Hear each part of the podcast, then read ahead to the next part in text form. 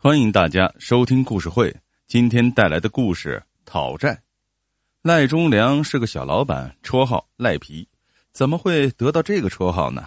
原来他借钱老是不还，而且一般只赖两千块钱左右的账。这债主啊不会为这点钱和他打官司，而这样的账赖的一多，积攒起来就是一个大数目。赖皮借着这手功夫发了财，买了房，还娶了媳妇儿。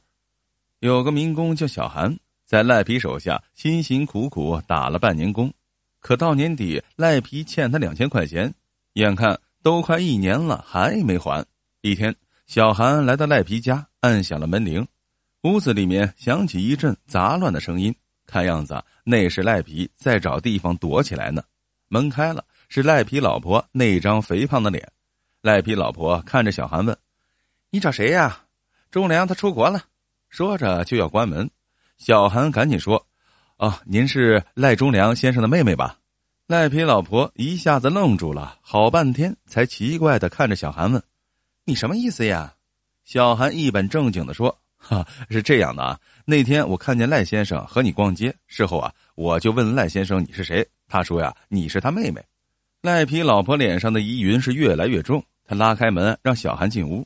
小韩大摇大摆的走进屋，对赖皮老婆说：“哦，是这样的啊，一年前赖先生租了我一套房子，欠了我一年的房租，我找了他好长时间都没找到，就问他老婆要。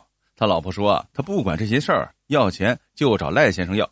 这刚才碰巧了，我看见赖先生啊到你这里来了，就赶了上来。”赖皮老婆脸色是越来越难看，她盯着小韩问。你是说这赖忠良租了你的房子，里面还住着一个野女人，是不是这样？小韩急忙辩解道：“可不能说人家是野女人，人家是赖先生的太太呢。两个人的关系好的不得了，这上街都手挽着手。”赖皮老婆脸色灰白，突然从厨房间拿了一把菜刀，狂奔到一个大衣柜前，嚎叫道：“天杀的赖皮，你给我出来！”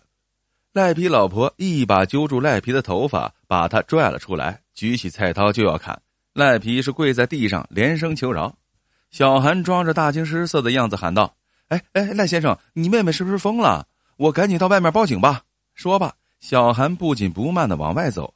这刚走到楼下不久，后面响起扑通扑通巨大的动静。小韩扭头一看，只见满脸是血的赖皮跌跌撞撞的跑了过来。当他看见小韩时，哀求道：“小韩呐，我是服你了，钱呀，我这就给你。”可你得回去给我老婆解释清楚啊！赖皮从口袋里掏出一把钱，数也没数就塞给了小韩。这个时候，只见赖皮老婆提着菜刀一路追击过来。